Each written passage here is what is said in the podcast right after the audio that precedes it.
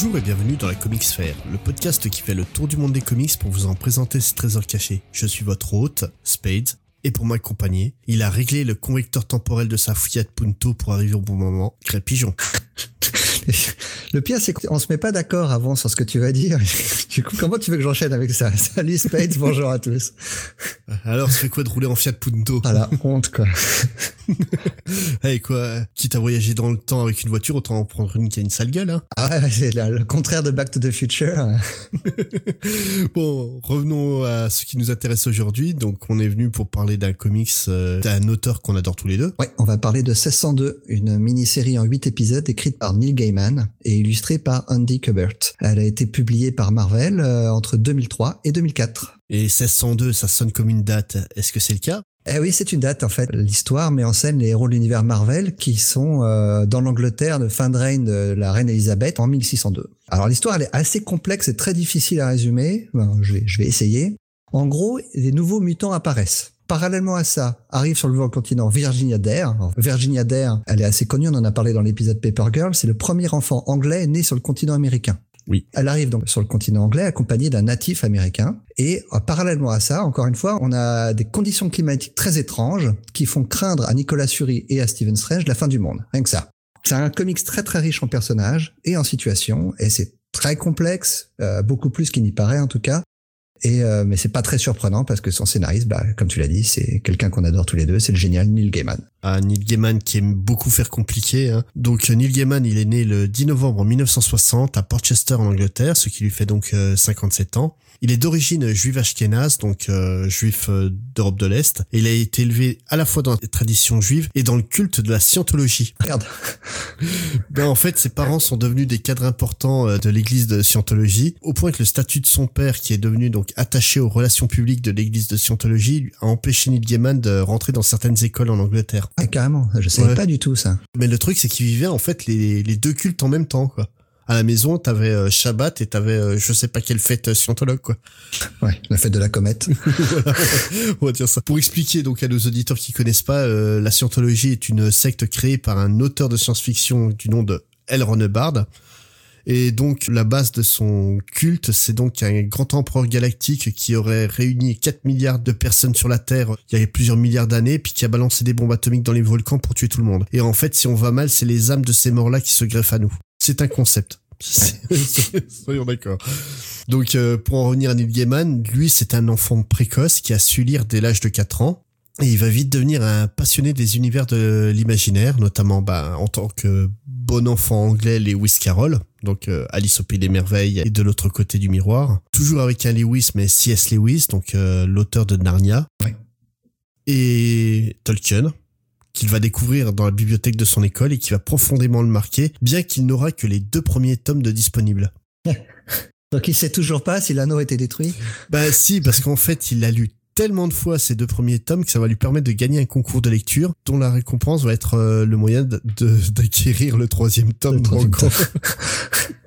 Et euh, donc, il y a beaucoup, beaucoup d'auteurs et un des auteurs qu'il considère comme une de ses références absolues, moi c'est un auteur que j'aime beaucoup et qui a malheureusement qui tend à être de plus en plus oublié, c'est Roger Zelazny Ah oui, oui, euh, le cycle d'ambre. notamment Étoile immortelle, euh, beaucoup beaucoup de romans très très passionnants qui mêlent beaucoup ben, la croyance et le fantastique et, le, et la SF. C'est des mélanges assez détonnants et je comprends qu'il ait ses références. Ça ressemble assez à l'œuvre globale de Gaiman, ouais. Ouais. Et euh, bah, justement cette jeunesse littéraire très particulière et les conditions euh, religieuses bah, un peu communes dans lesquelles il vivait, ça explique vraiment son style particulier. Et concernant justement ces deux religions, il va dire en fait d'elle euh, bah, que c'est les cultes de sa famille, mais qu'il y adhère pas vraiment. Il va définir son point de vue sur la religion en général en disant Je pense que l'on peut dire que Dieu existe dans l'univers d'essai. Je ne me lèverai pas et ne clamerai pas l'existence de Dieu dans le nôtre. Je ne sais pas. Je pense qu'il a probablement 50% de chance. Ça ne m'intéresse pas vraiment. Donc euh, il se déclare pas vraiment athée, il se déclare pas croyant, juste il s'en fout. quoi. C'est je crois le meilleur concept possible. M'intéresse plus aux mythologies autour des religions que, des- Ouais. que du message lui-même, quoi.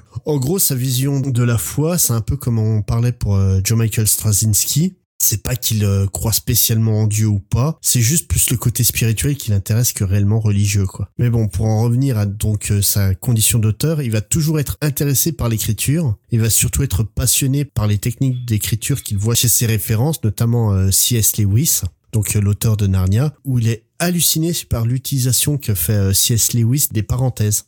C'est une méthode qui le fascine et qui vraiment, bah, en, fait, on retrouve énormément ça dans ses œuvres, pas forcément en parenthèse, mais où il va faire des apartés, euh, comme euh, il raconte une histoire et il nous parle directement à nous euh, sur un autre sujet au bout d'un moment. Ouais. À côté de ça, donc il va poursuivre des études de journalisme pour pouvoir quand même écrire et en même temps il s'amuse à rédiger des nouvelles sur son temps libre. Et pour lui vraiment la situation va se débloquer en 1984 à travers deux événements. Tout d'abord il va sortir son premier livre. Est-ce que tu sais c'est quoi? Euh, le premier roman de Neil Gaiman, non, je sais pas. Eh ben ce n'est pas un roman, c'est une biographie D'accord. d'un groupe de musique. Devine lequel? Ah, je- alors, en Ouais. 84, Ouais. c'était un groupe de l'époque ou c'est quelque chose de... Un groupe de l'époque est très connu pour Ah, les l'époque. Cure ou euh, Dépêche Mode, quelque chose de ce style-là? Duran Duran. Ah ouais, pas mal.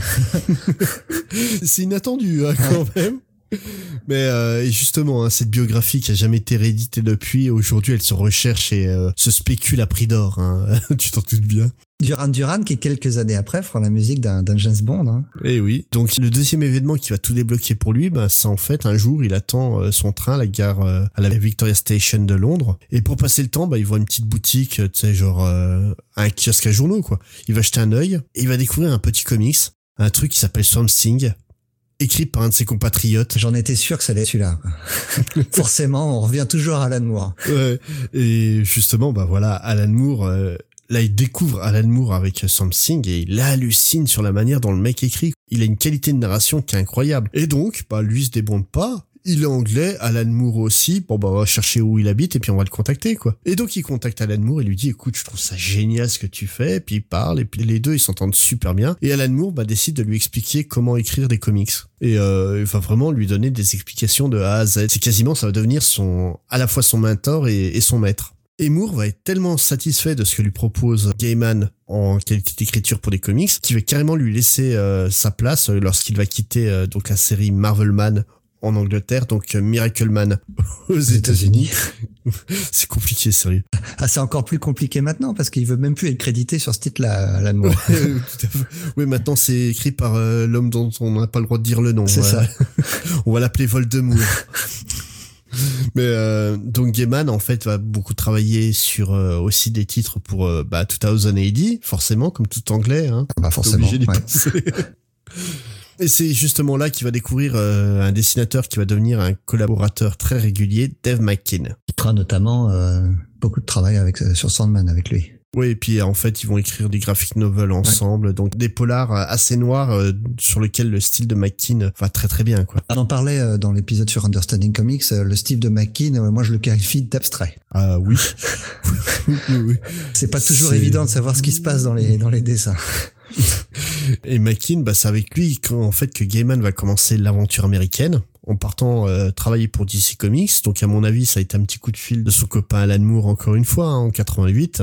Et il va reprendre un personnage DC très oublié et surtout très oubliable à l'époque en sortant la mini-série Black Orchid. Donc qui raconte l'histoire d'une femme plante euh, qui a le pouvoir de changer de, de forme. Bah, il reprend un peu le, le, le modèle Alan Moore, en fait, qui reprenait aussi Swamp Thing, qui était un personnage un peu ringard au moment où Alan Moore l'a repris, et, et Gaiman fait, fait pareil. Tout à fait. Et puis surtout, euh, Alan Moore reprend Something qui est un homme euh, végétal et Gaiman reprend euh, Black Orchid qui est une femme végétale. quoi. Ouais.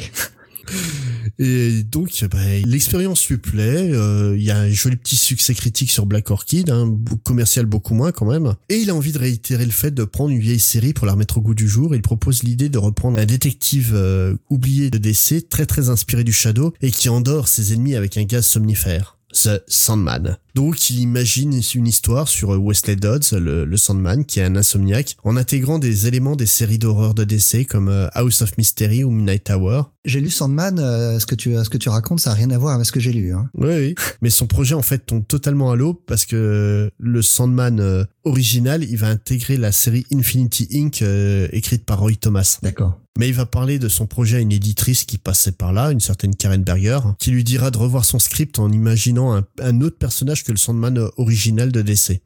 Donc, s'il n'a pas le droit d'écrire le Sandman original de DC, il va imaginer ce que pourrait être le Sandman originel, le marchand de sable tel qu'on le connaît, le Morphée des rêves, et euh, donc ce qui va donner la série Sandman telle que nous on la connaît. Et après plusieurs numéros, 43 pour être précis, cette série, elle va rejoindre le petit label qui est en train de créer Karen Berger, Vertigo, et ça va devenir une des œuvres les plus cultes et les plus emblématiques du label. Mais principalement, elle a donc été publiée chez DC, pas chez Vertigo.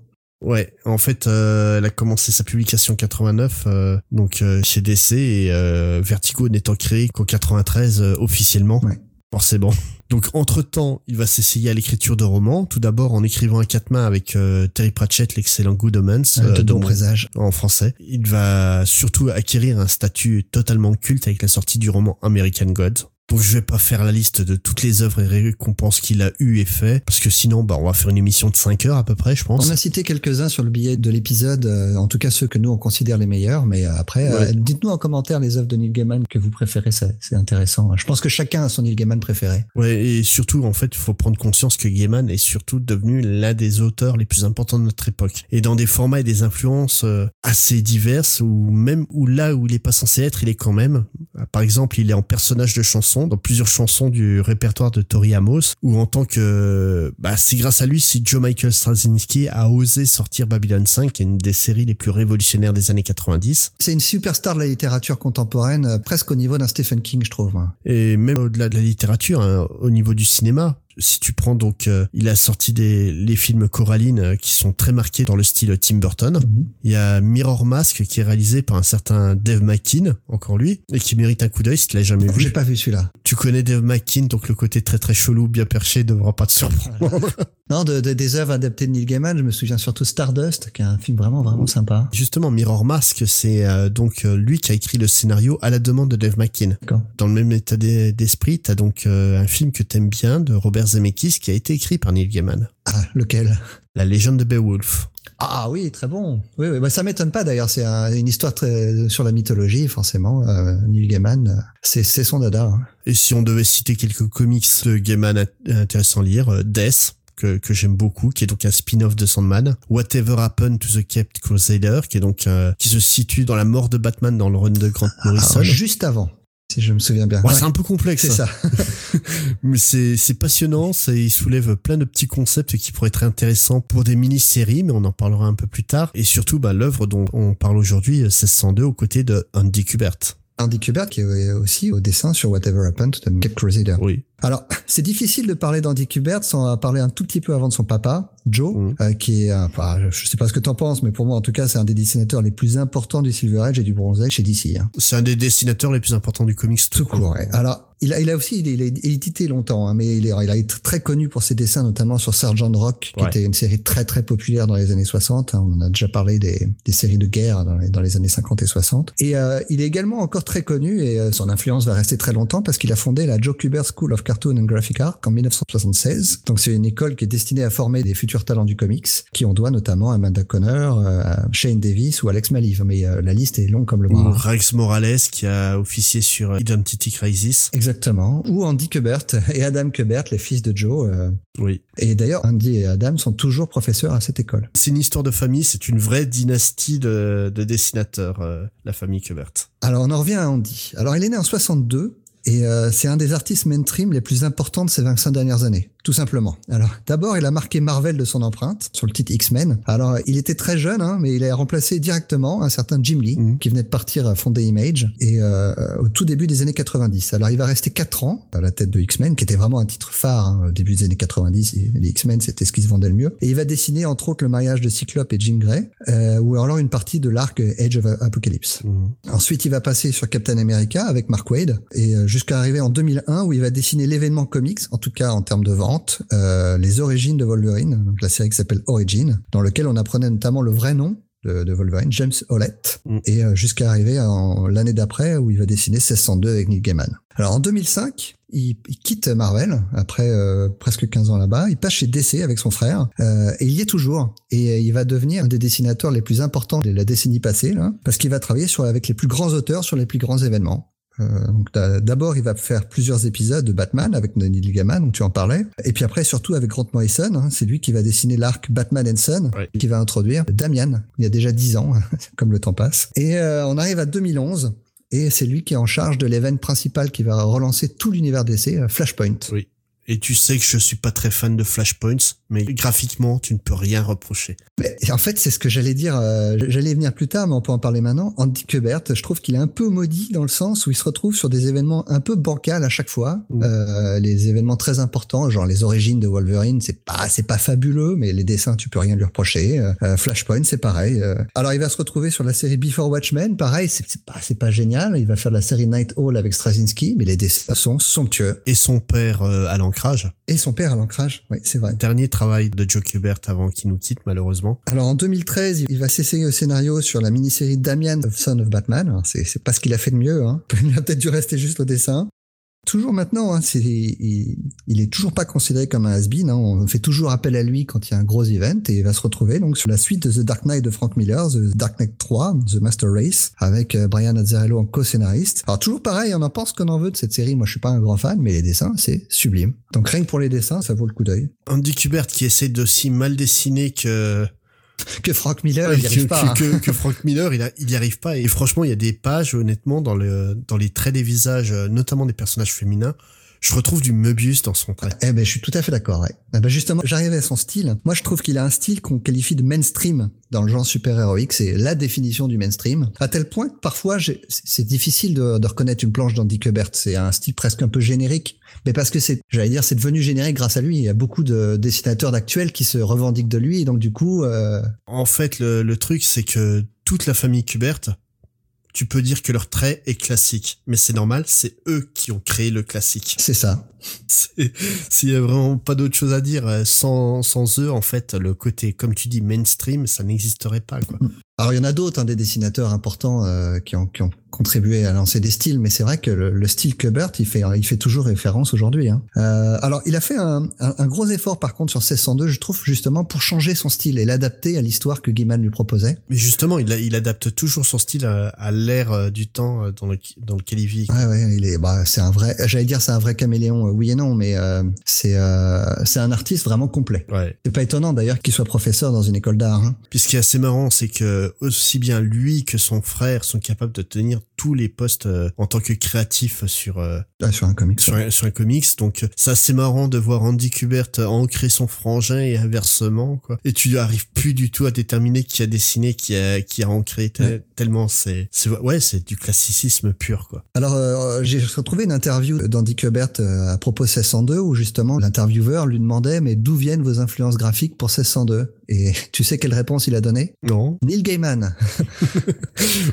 Parce que ah, il dit très clairement que, alors, euh, malgré la longue liste d'auteurs très connus avec lesquels il a collaboré, il dit très clairement le meilleur avec qui j'ai bossé, c'est Neil Gaiman. Ce mec sait tout, euh, il a tout préparé, il a tout pensé avant, donc euh, pour lui, le dessiner avec Neil Gaiman, c'est très facile parce qu'il n'y a plus rien à faire qu'à dessiner. Et euh, en gros, euh, toutes les idées graphiques de composition, les costumes, l'univers visuel, tout vient de la tête de Neil Gaiman. Par contre, en, en ce qui concerne l'aspect purement technique du dessin, 1602, c'est assez différent, hein, comme je disais, de ce qu'a fait euh, Neil Gaiman par ailleurs. Et c'est aussi lié à la colorisation numérique euh, de Parizanov, qui, qui rend un, qui a un style un peu particulier. Moi, je trouve que c'est un peu daté quand on dit ça aujourd'hui. Oui. J'ai vu des planches euh, juste ancrées, elles sont absolument sublimes et le- la couleur les gâche un petit peu. On perd beaucoup beaucoup de nuances et beaucoup de détails euh, à Ah. de la, la- la colorisation. Tout le monde n'est pas Dave Stewart hein, de toute façon. euh. En plus, ouais, en 2003, la colorisation numérique, ça faisait déjà quelques années que c'était là, mais c'est pas encore au niveau qu'on a aujourd'hui par quelques coloristes qui, qui ont beaucoup de talent Ouais. actuellement. Bah, de toute façon, faut pas se leurrer. hein. Les vrais coloristes de talent, ils se comptent sur les doigts d'une main malheureusement aujourd'hui. Alors, par contre, il a beau dire hein, qu'il s'inspire uniquement de Neil Gaiman. J'ai retrouvé une autre interview où il parle de ses vraies influences graphiques pour ce titre-là. Alors là, je vais, je vais donner deux noms euh, de, de légendes du comic du Golden Age. On va voir si tu les connais, toi, Spades. Est-ce que tu peux me dire ce qu'a dessiné Al Foster? Euh, ça c'était Prince Vaillant? C'est ça. Ah, bravo, tu m'épates. Et Alex Raymond, un peu plus connu. quand même. Le, le créateur de Flash Gordon, voilà. Et J'allais dire Rip Kirby, mais oui. Ouais. Et euh, j'ai mis quelques planches de ces deux artistes sur le billet et quand on compare à 1602, les influences sont évidentes. Ouais. C'est là qu'on voit vraiment le vrai talent d'Andy Kubert qui peut, ouais, parce qu'il il veut faire un, un comics élisabéthain. Il va reprendre des histoires de prince vaillant qui se passent au Moyen-Âge. Ouais, mais le truc, euh, tu vois, on entend souvent dire que les dessinateurs de maintenant dessinent mieux qu'à l'époque. Je suis désolé, la moitié de la profession euh, de la bande dessinée, que ce soit comics, euh, bande dessinée et manga, est pas capable d'arriver au niveau de détail d'un Al Foster. Ah ouais. Et puis en plus, allez voir le nombre de planches qu'il produisait. hein. C'est un truc de malade. Non, non, c'est Al Foster, c'est resté une légende. Il y, a- une bonne raison. C'est vraiment ce type est extrêmement doué. Alors par contre, 1602, euh, euh, quand j'ai fait le pitch, hein, on parlait des personnages Marvel dans un univers différent, donc dans une, à une autre époque. C'est un petit peu une tendance du comics où on a eu plusieurs histoires comme ça qui sont passées dans, dans des mondes un peu alternatifs. Oui, tout à fait. En fait, 1602, c'est un exercice de style qu'on appelle une uchronie mais on va expliquer un peu ce que c'est exactement. Et ben justement, moi je préfère le terme anglais pour uchronie. Est-ce que tu sais ce que c'est? Euh non, vas-y. Alternate history. Ouais, ouais. Donc une histoire alternative, c'est beaucoup plus euh, éloquent que euh, uchronie. Et c'est donc un genre de fiction dans lequel l'auteur va spéculer sur la manière dont le cours de l'histoire sera altéré si un événement particulier voyait son déroulement changer. Donc en gros, on prend n'importe quel euh, événement historique, on change un détail et on voit ce qui se passe autour. C'est la série télé Sliders. Pour, euh, Ou Retour vers le futur. Tout à fait. Et la première trace euh, du tu sais de quand elle date? Ah bah je pense que c'est au moins aussi vieux que la littérature. Ben de l'Antiquité, la première trace retrouvée, elle date exactement de moins 27 avant Jésus-Christ. Ouais. Et c'est l'historien romain Tite-Live qui imagine dans son livre Histoire de Rome depuis sa fondation, il va parler en fait d'un quatrième siècle avant Jésus-Christ euh, théorique où Alexandre le Grand, plutôt que d'aller développer son empire en direction de l'Est et donc euh, vers l'Indus et compagnie, il va plutôt venir vers l'Ouest et rentrer en conflit avec le tout jeune empire romain. Je t'avoue que je n'ai pas lu ce livre. je l'ai lu il y a très très longtemps. Hein. C'est donc ce style littéraire euh, avant d'être perçu comme une vraie possibilité de fiction, c'est surtout vu comme un exercice de l'esprit, où tu vas essayer vraiment de construire euh, une vraie nouvelle histoire à partir d'un élément qui est modifié. Et beaucoup d'intellectuels vont s'essayer à ça. C'est notamment un jeu euh, dans les grandes facs américaines d'essayer d'écrire des uchronies, quoi. Mais le premier texte vraiment considéré comme une vraie uchronie, ça sera le roman du français Louis Geoffroy, Napoléon et la conquête du monde. Ah. Donc en gros, ça raconte ce qui aurait dû vraiment exister.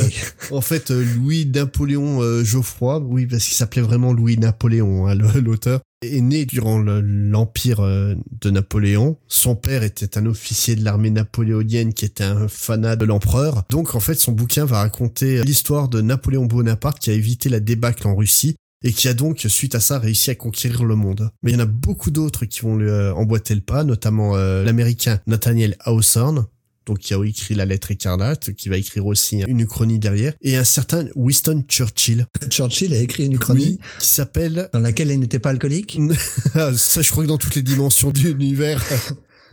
il a écrit une uchronie qui s'appelle « Si Lee avait gagné la bataille de Gettysburg ». D'accord. Donc il parle d'un monde, enfin d'une Amérique où les confédérés ont gagné la guerre de sécession et où une personne, donc le narrateur de l'histoire, imagine donc une Amérique où les confédérés ont perdu. Donc en gros, c'est comme euh, c'est une mise en abîme d'une uchronie au sein d'une uchronie. C'est exactement ce qu'on retrouve dans l'œuvre la plus célèbre du genre, donc Le Maître du Haut Château de Philippe Cadic. Ouais. Qui lui donc raconte euh, l'histoire d'une Amérique qui a été envahie par euh, les forces de l'Axe, donc l'Allemagne d'un côté, puis le Japon de l'autre et et une zone neutre au milieu. Voilà, et où une personne raconte l'histoire d'une autre vision de l'Amérique où euh, donc euh, les Alliés auraient gagné la guerre. C'est une vraie mise en abîme du chrony dans les chronies, hein. c'est très très particulier. Et donc cette arrivée du genre dans la SF hein, avec Philippe Kedic, elle est logique et elle se fait surtout par le biais des pulps où beaucoup beaucoup d'auteurs vont s'amuser à apporter des éléments fantastiques dans les événements historiques. Et puis comme on l'a souvent dit, bah, les comics ça s'inspire toujours de la culture pop dont elle découle. Et l'un des points les plus intéressants des Uchronies, c'est la génération de la théorie des univers parallèles. Donc en gros, si tu changes un détail, ça change, ça te crée pas donc une nouvelle ligne temporelle, mais un nouvel univers où cette ligne temporelle existe. Et cette idée, elle fait une incursion directe et extrêmement importante chez DC Comics dans un premier temps. Est-ce que tu devines à peu près la date? Années 50 avec Flash. Ouais, 1956 avec euh, l'arrivée de Barry Allen dans le rôle de Flash. À partir de ce point exact, DC explique clairement que tout ce qui a été publié avant, donc depuis 1938, c'est un monde parallèle de ce nouveau monde que, qui ne connaît le précédent que par l'intermédiaire de comics qui vont inspirer son nom à The Flash. Et donc le Flash original continue de vivre sur une Terre 2 aux côtés de Batman et Superman qui vieillissent. Mais ça, on vous en parlera une autre fois un peu plus en détail. Pour l'heure, faut comprendre que la notion de continuité dans les comics, elle inclut pas que tout se passe sur le monde existant et que donc des continuités alternatives peuvent exister. Donc comme je disais, par exemple, tu as Terre 1 et Terre 2 chez DC. Si tu prends ces continuités, que tu changes un détail... Ah oui, tu vas en créer encore une. Voilà, et en fait, le truc, c'est là, c'est est-ce qu'on peut créer des uchronies à partir des continuités alternatives? Donc ils sont déjà eux-mêmes des uchronies à la base. C'est ça, donc du des uchronies d'uchronie. Voilà, là ça va beaucoup trop loin dans la réception. Mais le, le truc c'est que ça c'est l'idée derrière la série What If, créée par Marvel en 1977. Donc on part quand même de 56 à 77, il y a quand même un, presque un vide sur la notion du chrony. What if, on peut traduire, c'est et si. Et si. Et euh, donc euh, les et si, c'est et si Adolf Hitler était très gentil. Voilà, c'était donc une, une série qui était racontée par Uatu, le gardien. Donc c'est un, une entité euh, cosmique qui est sur la Lune et qui regarde la Terre. Ils ont carrément créé une série donc qui s'appelait What If. Voilà, qui, qui a fait 47 numéros pour la première version. Et euh, donc Uatu regarde la Terre et voit tous les parcours possibles de l'histoire à partir de certains éléments. Et il va donc nous raconter ce qui se serait passé si certains instants plus ou moins clés auraient été modifiés. Ouais. On obtient donc des histoires qui racontent ce qui se serait passé si les quatre fantastiques n'avaient pas rejeté la candidature de Spider-Man, si ce dernier avait arrêté l'assassin d'Oncle Ben avant qu'il euh, tue Oncle Ben. Ah oui, bien sûr. Si Bullseye avait pas tué Electra, si les Avengers n'avaient jamais été créés, et parfois même des idées qui sont revenues dans la vraie continuité plusieurs années après du genre dans donc euh, dans cette série qui est sortie donc durant la fin des années 70 on a un épisode et si le clone de Peter Parker avait survécu? Ah. Ce qui va donner donc euh, presque 20 ans plus tard ah, la, saga, du clone. Et si Hulk avait été un barbare Ce qui va donner Planète Hulk. Hmm. Ou encore dans le numéro 10 de cette série euh, qui se nomme sobrement Et si Jane Foster avait trouvé le marteau de Thor ah, alors là, vraiment, on est dans l'actualité parce que. voilà, c'est en fait des idées qu'on croit nouvelles et récentes. On se rend compte que les auteurs y avaient déjà pensé, mais presque limite comme des blagues à l'époque. Mais en fait, de blagues, euh, oui et non, parce que en règle générale, les histoires de What If, elles ont des finales très très pessimistes. Et, le truc, c'est que c'est souvent bah, beaucoup plus sombre que, que ce qui se déroule dans l'univers Marvel 616. Comme si en fait, ils essayaient de nous dire que le choix qu'ils ont fait pour l'univers régulier, c'était le meilleur choix possible. Mais parfois, on va obtenir des trucs totalement what the fuck. Genre, et si Tante May devenait héros de Galactus Donc Tante May qui remplace le, Silver Surfer. Voilà. Ah, je l'imagine pas sur un surf sur un surf d'argent la Tante May. Non non, c'est euh, c'est Tante May euh, en version euh, dorée qui vole. Voilà. bon, pourquoi pas. Ou alors un épisode que j'aime beaucoup dont je t'ai envoyé une planche lorsqu'on préparait. Ah, ah, superbe, ce fou rire. L'épisode en question, c'est si Uatu le gardien devenait artiste de stand-up. Et c'est un épisode mais comment le qualifier Ah non, c'est pas ça que tu m'as envoyé. Toi, tu m'as envoyé le Ghost Rider. Mais c'est tiré de cet épisode où en fait tout l'épisode c'est Uatu euh, qui part en, en vrille totale et qui va faire des fans totalement pourris et où il essaie de réimaginer les concepts de What If en dix fois plus bizarre que quand en normal quoi. Mais la planche que je t'ai mis et puis qu'on mettra dans le billet, elle, elle vaut le coup d'œil, j'avoue. le, le, Ghost Rider, euh, et si le Ghost Rider était un bébé, on voit le, le berceau de l'enfer. Ou en train de balancer un chat par la queue au-dessus de sa tête, oui, en disant je vais apporter la vengeance une fois que j'aurai trouvé quelqu'un pour me changer ma couche. Voilà, c'est ça. Mais oui, forcément, chez Marvel, à fin des années 70, début des années 80, la drogue. Y a que ça, je pense. Et de son côté, bah, chez la concurrence, dès 1956, bah, DC Comics a développé des dimensions alternatives, mais sans vraiment s'en servir. En fait, ils sortaient au gré des envies des histoires qu'ils intégraient ou pas la continuité. Mais durant les années 80, euh, je crois qu'on en a parlé quelques fois, hein, de petits événements pas très importants, comme la sortie de trucs comme le Dark Knight, euh, Watchmen, ou euh, Whatever Happened to the Man of Tomorrow de Alan Moore. C'est tous des récits difficilement intégrables à la continuité classique d'ici, et ça leur donne l'idée d'explorer un peu mieux le concept. Et en fait, c'est suite à bah, une de ces explorations, donc euh, qui va s'appeler Gotham by Gaslight par euh, Brian Augustine et Mike Mignola. Mike Mignola dessin. Tout jeune. Qu'ils ont enfin compris le potentiel de ce qu'ils avaient entre les mains. Donc je rappelle, 1956, euh, Gotham by Gaslight, ça doit être 88. Mhm. Les mecs, ils ont même quand même mis 32 ans pour réagir, hein, c'est quand même dingue. Ah, ils n'ont pas exploré l'idée des what if, mais par contre, ils ont exploré énormément l'idée des terres parallèles. Hein. C'est d'ailleurs le, thème central de Crisis on Infinite Earth en 85. Oui et non, parce qu'en dehors de Terre 1 et Terre 2, le reste, c'était des trucs, tu savais pas si c'était lié à la continuité mm. ou pas, où ça se plaçait et compagnie. Tandis que là, avec euh, Gotham by Gaslight, ils prennent conscience de ce qu'ils ont entre les mains et décident de créer un imprint spécial, donc qui va être euh, donc un imprint, un label, quoi, qui va être le label Elseworld, pour permettre aux auteurs de raconter leurs uchronies qu'ils veulent en toute liberté. Comme pour What If, on va donc avoir... Euh, avec le temps des titres qui vont osciller vers le très très bon. Hein. Je pense à Secret Identity de Kurt Busiek ou Kingdom Come de Mark Wade et Alex Ross. Comme le très médiocre, parce que Thrill Kill ou Robin 3000 c'était vraiment de la merde, hein, faut être honnête. Donc l'idée du label Elseworld va être abandonnée à ma grande peine suite à l'excellente maxi-série hebdomadaire 52, puisque Morrison va essayer de structurer un multivers cohérent pour DC avec plus ou moins de succès. Donc Plus parce qu'il a fait Multiversity et que c'était génial. Moins parce que DC s'en fout complètement de ce qu'il a fait. C'est ça le problème, oui. et euh, c'est triste hein, parce que ce qu'il a fait était vraiment chouette et euh, quand on voyait d'ici le mépris qu'ils ont pour le travail qu'il a fait, ça, ça, me fait de la peine parce que voilà. Quoi. Bah, Scott Snyder essaye d'utiliser la, la, carte du multivers qu'a proposé euh, Morrison, euh, donc euh, je sais pas si on va, on va si on va pas revoir une suite à Multiversity quand même un jour. Oui, mais comme tu le dis, hein, les histoires alternatives, elles continuent de sortir occasionnellement chez DC, euh, bah, comme tu viens de le dire avec ce que fait Scott Snyder sur Metal. Ouais. Il y, a une, il, y a une, il y, a une, série Nightwing en ce moment qui sort aussi, qui est dans un univers alternatif. Euh, New Order. New Order, ouais, ouais c'est ça.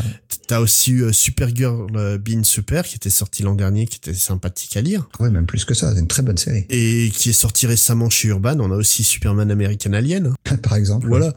Donc il y a plein de bons titres euh, qui sortent comme ça, mais c'est vrai que maintenant, en fait, euh, le fait de plus avoir ce label Elseworld, c'est pénalisant, je pense. Mais on va en revenir à 1602 Maintenant que j'ai expliqué à peu près ce que c'était, pourquoi c'est particulier à sa sortie et en quoi ça correspond vraiment avec euh, l'univers euh, régulier euh, Marvel? C'est 102, c'est sorti, on l'a dit au début, en 2003. Mmh. Alors, euh, 2003, c'est une époque un peu particulière parce qu'on est euh, juste après un, un, tout petit événement qui s'est passé aux États-Unis le 11 septembre. Oui. Et euh, les comics, il n'y a, pas que les comics qui ont été influencés par cet événement, euh, beaucoup de films. Euh, Toute la société. Voilà. Oui.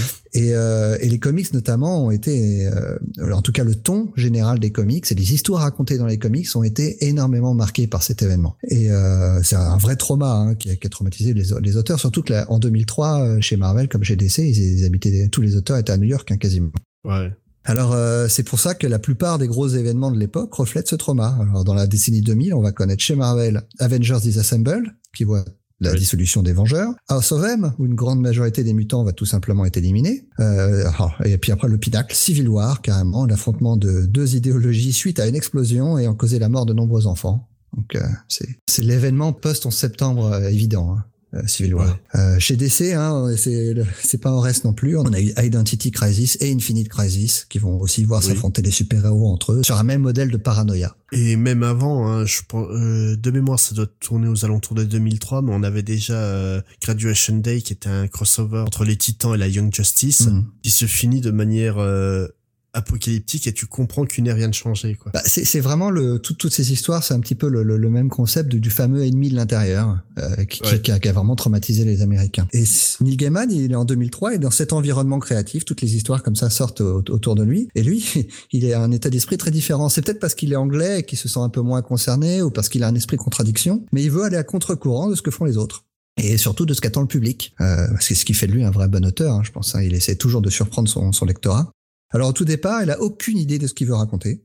Il savait juste qu'il voulait pas raconter. Alors il voulait pas d'avion, pas de gratte-ciel, pas de bombes, pas d'armes à feu, pas de guerre et surtout pas de manichéisme. Euh, donc il sait vraiment pas ce qu'il veut faire. Alors il est en vacances à Venise, en Italie, et c'est une ville qui est évidemment chargée d'histoire et de culture, et c'est là qu'il a eu l'idée de raconter une histoire euh, liée au personnage de l'univers Marvel, mais dans le passé. Ouais. C'est ce qui fait vraiment de 1602 un comics particulier, c'est qu'il utilise des personnages très connus de l'univers Marvel classique, qui est comme tu l'as dit, l'univers 616, et il va les intégrer dans un univers très réaliste se déroulant à la cour de la reine Elisabeth. Voilà, en fait, le décalage de personnages dans l'histoire, c'était un truc qui se faisait beaucoup dans les années 90. On pense à Medieval Spawn, Medieval Batman, Medieval euh, Witchblade et compagnie. Mais le, le truc, c'est que c'était toujours dans des contextes très très fantastiques. Ouais, alors que là, pas du tout. Hein. Ouais. Bah, si, il y a de la fantaisie mais le comment dire l'univers est euh, exactement tel que ouais voilà l'univers d'un médiéval Batman tu ne peux pas y croire une seconde ça. tandis que l'univers de 1602 même s'il se passe des événements fantaisiste et fantastique, ça reste cohérent. Donc il va adapter ses personnages à l'époque où l'histoire se situe. Hein. Donc par exemple, il va conserver les caractéristiques premières des personnages en question. Donc j'ai deux exemples. Euh, Nicolas Fury, qui est euh, donc euh, dans l'univers classique 616, qui joue un espèce de super espion à la tête d'une organisation, euh, justement c'est du, du contre-espionnage, oui. Voilà. Et euh, évidemment, dans ces 102, Nicolas Fury, sœur Nicolas Fury, et c'est l'espion en chef de la reine Elisabeth. Euh, alors un autre exemple, un petit peu plus euh, tarabiscoté, c'est le personnage du grand inquisiteur. Mmh. Alors, on va, je vais faire un petit jeu, toi évidemment, tu sais qui c'est, mais pour les auditeurs. Alors c'est un enfant qui a vécu dans le ghetto juif de Venise. Alors, il va, il va s'en enfuir et il va être baptisé. Ensuite, il va faire la connaissance d'un autre enfant. Ils se rendent compte tous les deux qu'ils ont des pouvoirs un petit peu particuliers. L'un peut contrôler les, les esprits, tandis que l'autre contrôle le métal. Voilà, je pense que tout le monde l'a reconnu. Ça me rappelle vaguement quelque chose, hein, c'est dingue. Alors, sauf que à l'âge adulte, ce, ce, ce, personnage qui peut contrôler le métal, il est devenu inquisiteur en chasse des mutants pour les exécuter. Pas vraiment un personnage très sympathique. En fait, il exécute les mutants seulement dont les pouvoirs sont visibles et il garde ceux dont les pouvoirs sont euh, forcément un petit peu plus euh, un petit peu plus cachés, il les garde sous son aile pour les faire travailler à son service. Et son ennemi direct, une fois adulte, est l'ancien ami d'enfance, c'est ce personnage qui s'appelle Carlos Xavier. Il a fondé un institut dans lequel il recueille et cache les mutants persécutés par ce fameux grand inquisiteur qui est évidemment, vous l'avez reconnu, Magneto. Bah oui. Alors c'est et puis qui est aidé d'une nonne en rouge et d'un coursier très très, très rapide. Très rapide voilà.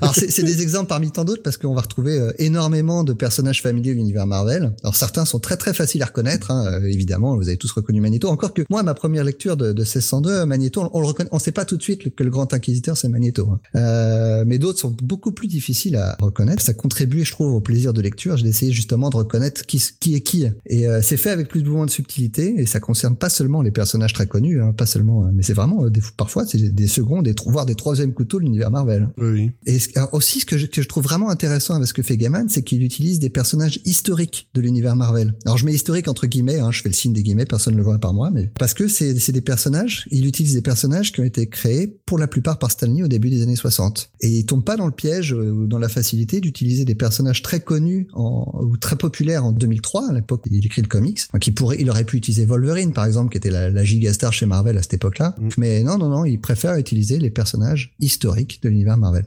la, la, recréation de Marvel en tout. Et surtout en fait qu'il les repositionne euh, à leur place euh, historiquement dans l'univers Marvel classique. Et non seulement à leur place, mais aussi leur caractère. Le, le, le, comment dire, l'exemple le plus marquant, je trouve, c'est Daredevil. Enfin, Matthew Murdock, qui s'appelait pas Daredevil dans 1602, et il est, euh, il, il est pas du tout dark, sombre comme il va le devenir dans les années 80 sous Frank Miller. Il est, il est comme il était dans les années 60. Oui, et le truc, c'est qu'en fait, le premier groupe de, on va dire, de super héros de l'époque qui apparaît. C'est le premier groupe de super-héros qui est apparu chez Marvel euh, donc en 61. Donc, euh, les, les quatre fantastiques, ouais. Ouais, tout à fait. Et alors, là où 1602 pour moi c'est un comics vraiment passionnant, c'est que Gaiman en plus il réussit à introduire son histoire de super-héros. C'est une histoire de super-héros assez classique, hein, euh, mais il les introduit au sein directement des événements historiques qui sont déroulés à cette époque-là. Et il fait interagir les personnages réels avec les personnages fictifs. Alors, euh, j'ai déjà mentionné la reine Elisabeth, mais la conspiration des poudres datant de 1605 est citée dans le comics. Virginia Dare, qui est un personnage essentiel de cette histoire, on en a déjà parlé dans l'épisode consacré à Paper Girl, mais c'est le, premier enfant de parents anglais né sur le Nouveau Monde en 1587 dans la fameuse colonie de Roanoke dont tu nous parlais. Hein. On va pas revenir dessus. Hein. Et il y a également le futur roi, euh, alors euh, c'est James, donc c'est Jacques en français,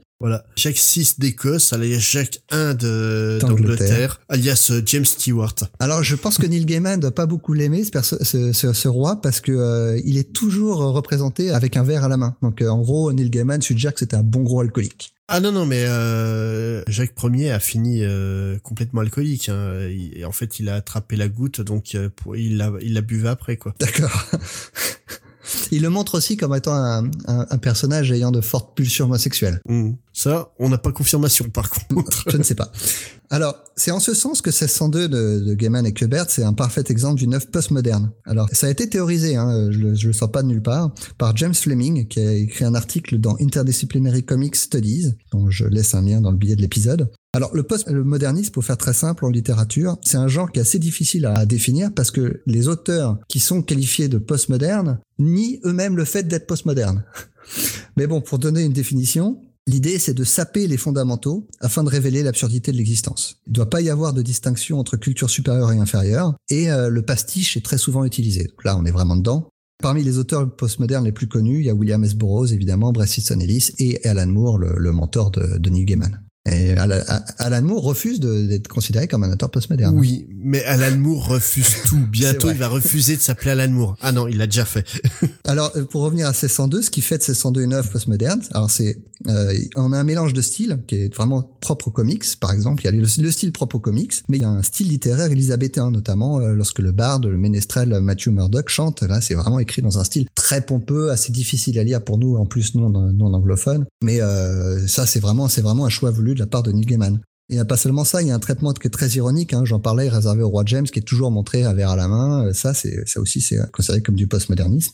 Même Elisabeth, euh, elle est pas bien représentée non plus. Hein. C'est Ah c'est ouais, une, c'est momie. Elle est euh, fatiguée, elle est fatiguée, la reine Elisabeth. Et pas seulement ça, le fait aussi que Neil Gaiman, comme je le disais, se, passe, se pose en opposition par rapport au style majoritaire de son époque, donc euh, le, le fameux style post-11 septembre dont je parlais, ça peut être considéré comme du postmodernisme. Mm, Oui, c'est vrai. C'est un symbole de rébellion, hein, d'une certaine C'est c'est manière. un peu ça, voilà. Mais donc, euh, pourquoi Neil Gaiman place-t-il son histoire en 1602 Il y a, Ça vient pas de nulle part. Pourquoi 1602 Parce qu'il a écrit euh, 1602 en 2002. Voilà, au revoir. Voilà. Et plus sérieusement, en fait, le XVIIe siècle, c'est une période qui fascine depuis toujours Gaiman et qui a énormément d'applications historiques pour les Britanniques. Pour nous, euh, qui sommes purs euh, francophiles euh, de base, ça nous parle beaucoup moins. Bah non, de toute façon, il y a rien eu avant 1789. Voilà. Ouais. Bon, moi, je viens de Versailles, et le roi Soleil. Excuse-moi. Mais tout d'abord, en fait, euh, 1602, c'est quasiment la fin de l'ère euh, élisabétain, donc euh, qui va mourir en 1603 euh, dans la vie réelle. Alors non, elle meurt en fait, en, euh, elle meurt en fin 1600. Ça dépend des calendriers. Elle meurt en fin 1602, début 1603, mais il y a deux calendriers différents et en fonction du calendrier que tu utilises, elle meurt en 1602 ou en 1603. Voilà, moi j'ai pris 1603, on va dire que c'est Voilà. bien. Et, et en fait, l'ère élisabétain, c'est l'équivalent anglo-saxon de ce qu'a été la Renaissance en Italie. Ça a été un véritable avènement de la culture euh, anglaise, notamment le théâtre et la littérature, grâce à William Shakespeare. Je connais pas. Il a fait des, il a fait des comics ou pas? Ouais, ouais. Ah. Ouais, ouais, il a fait, il a fait un épisode de Sandman. et c'est aussi une période de paix civile après les guerres de religion entre catholiques et protestants. Qui va être remise en cause justement à la mort d'Élisabeth. Voilà. Et euh, qui en, en France s'était arrêté. euh, en fait, là, en Angleterre, ça s'est arrêté aux alentours de 1558 euh, de mémoire, et en France, ça s'est arrêté en 1598 avec euh, l'Édit de Nantes, quoi. Et euh, c'est c'est aussi une période de grande victoire militaire. L'Angleterre est forte et puissante, euh, et ça se sait. On va juste citer Trafalgar, où euh, l'amiral Nelson et l'invincible Armada mettent une déculottée aux Espagnols. Mais en plus, c'est le début du règne de Jacques Ier ou 6 d'Écosse, euh, vous voyez, hein, vous vous débrouillez, et qui va mettre fin avec le conflit euh, contre les Espagnols. Et, qui, et en plus, bah, le début de son règne sera marqué par l'événement de la conspiration des poudres que tu as cité plus haut, où un soldat anglais du nom de Guy Fawkes a voulu faire sauter le, le Parlement anglais et tuer l'intégralité du gouvernement, roi y compris. C'est en gros euh, Guy Fawkes, vous le connaissez tous, c'est le personnage de V pour Vendetta. Le masque des Anonymous. Voilà. Et surtout, euh, donc, Jacques Ier, il est considéré comme le dernier grand roi de la monarchie absolue anglaise, puisque son fils euh, Charles Ier se fera destituer par le gouvernement de Cromwell et sera exécuté le 27 janvier 1649. Ce qui va signer en fait le début de la fin pour les, les grandes monarchies absolues en Europe. Et à, à, peu près 150 ans plus tard, euh, le roi français euh, va avoir euh, va en perdre la tête. Hein. Donc, au-delà de ça, 1602 s'appuie sur l'idée que la compagnie de Roanoke n'est pas disparue. Donc je vous ai déjà parlé de cette histoire dans Paper Girl, hein, je vous renvoie là-bas. Et donc, si elle n'a pas disparu, elle est, elle est donc censée être devenue la tête de pont de la colonisation du Nouveau Monde. Et on va dire que là, dans le comic, ça se passe pas très bien, hein, quand même. On peut dire ça. Sans trop spoiler, Ouais. on peut le dire. Bah, d'un côté, ils ont pas de bol. Hein. Nous, dans notre monde, euh, ils ont eu affaire à des Amérindiens et à des bisons. Eux, ils ont des dinosaures, quoi. Ouais. C'est- un peu plus raide. Hein. Nous, dans notre monde, le vrai début de, de la colonisation, c'est donc en 1607 que ça s'est déroulé. Justement, bah, parce que Jacques Ier a fait la paix avec les Espagnols et euh, donc euh, il a pu racheter aux Espagnols les terres de Virginie qui étaient censées être les leurs euh, lors de la tête de pont de, de Roanoke et ça a permis d'installer la colonie de Jamestown. Donc ceux qui ont vu Pocahontas, vous avez entendu parler de Jamestown puisque c'est vraiment l'histoire du dessin animé euh, Pocahontas, de tous les films qu'on tournait autour. Puisque Pocahontas en fait c'est une presque histoire vraie. Presque, parce qu'à la différence du dessin animé euh, Pocahontas, elle avait 12 ans. Elle ne s'appelait pas Pocahontas, mais Matuaka. Pocahontas, en fait, c'est un surnom. Tu sais ce qu'il veut dire, son surnom? J'ai peur. Tu peux. Parce que ça veut dire petite dévergondée. Ah, la petite cochonne. Voilà, vivement le prochain Disney qui va s'appeler Grosse Cochonne euh, dans, un autre... Et donc, euh, John Smith, en fait, était un gros dégueulasse de plus de 30 ans, hein, qui, qui avait des vues sur une gamine de 12 ans. Comment ça, elle avait 12 ans On m'avait dit qu'elle en avait 9. Un scandale. Au-delà de ça, le conflit entre les colons et, et les, et les Powhatans, donc la tribu de Pocahontas, ne s'est pas arrêté parce que Pocahontas empêchait la mort de John Smith, comme dans, le, dans toutes les histoires qu'on raconte, mais parce qu'elle s'est fait kidnapper quelques années après et qu'elle s'est fait civiliser, avec des gros guillemets, Ah. par ses kidnappeurs et que c'est durant sa captivité qu'elle va rencontrer son futur époux, John Rolfe, avec qui elle partira vivre en Angleterre où elle va mourir à l'âge très avancé de 22 ans d'une pneumonie. Belle vie. Ouais, je rappelle que la chanson euh, phare euh, du dessin animé Pocahontas, ça s'appelle L'air du vent. Ouais, un truc sur une meuf qui meurt de- d'une pneumonie, c'est quoi le moyen là les gars? Ah, c'est moche. Ah franchement, bravo Disney. T'as vraiment mauvais esprit, Space. hein. Tu gâches tout. Euh, voilà, le, le truc c'est que donc toute cette partie-là historique, c'est ce qui fait que ça rend cette période hyper intéressante. Mais donc euh, c'est sorti en 2003, tu m'as dit euh, 1602, et est-ce que ça s'est bien vendu? Ah bah, très bien. Je crois que c'est une, des- une des seules fois où on parle d'un comics qui vraiment a été numéro un des ventes. Le numéro 1 qui est sorti en août 2003, c'est vendu à 150 000 exemplaires. hein, donc, euh, Mhm. ce qui est, qui est, euh, même euh, en tout cas à l'époque c'était vraiment beaucoup et euh, jusqu'au numéro 8 le dernier qui est sorti euh, en, en avril 2004 qui s'est vendu à 100 000 exemplaires qui était quatrième des ventes ce mois-là pour donner une comparaison c'est à peu près ce que vend Batman en ce moment 100 000 exemplaires euh, tous les mois Ouais. donc c'est vraiment un gros Mais succès bon, hein. Mais bon, Neil Gaiman quoi, voilà, c'est le nom fait vendre. c'est ça et Andy Kubert qui était euh, la, la gigastar des dessinateurs Marvel de l'époque aussi hein. ça a donné lieu à plusieurs suites d'ailleurs bah, grâce au succès hein. Oui, bah un peu comme tu parlais tout à l'heure de Wolverine Origins, qui a donné suite à Wolverine Origins 2, qui, si vous pouvez éviter de le lire, évitez. Bah, déjà le 1 est pas super alors le 2 euh, Bah, le 1 a une très très bonne euh, presse autour, quoi. Il est quand même relativement apprécié, même si, oui, je, je partage ton avis, c'est, c'est plutôt moyen. Mais alors, le 2 est une bouse immonde qui vaut euh, graphiquement, parce que c'est très bien dessiné, mais alors, euh, scénaristiquement, c'est n'importe quoi. c'est sorti il y a peu il y a Et- peu de temps hein. il, y a, il y a- quelques années il y a 3-4 ans de souvenirs Voilà, à peu près, ouais. Et euh, donc, euh, 1602, forcément, ça a marché, donc autant faire une suite. Ils auraient pu faire 1603, mais en fait, ils ont décidé de parler d'autre chose. Ils ont fait donc euh, une mini-série qui parlait des Fantastic Four. Parce qu'en fait, on en parle beaucoup dans 1602, la série de Gaiman, mais sans trop les voir. c'est vrai À côté de ça, donc euh, il y a une vraie suite qui a été mise en place, euh, euh, qui s'appelle New World, qui est en fait euh, donc euh, Fantastic Four a été scénarisé par Peter David. Ouais, c'est un, très bon scénariste, mais, euh, mais New World, par contre, ils ont, ils ont pris Greg Pak pour faire une suite à, un- à quelque chose de, de Neil Gaiman, ça, ça tâche un peu. Hein. Oui, oui, c'est sûr, hein, c'est un peu problématique. Le New World, sans être, on va dire, euh, catastrophique, est franchement peu intéressant. Et enfin, en dernier, euh, donc euh, Ray Fox euh, a sorti, euh, a donc lui scénarisé la dernière mini-série en date qui s'appelle, qui est en fait dédouée à Peter Parker. Oui.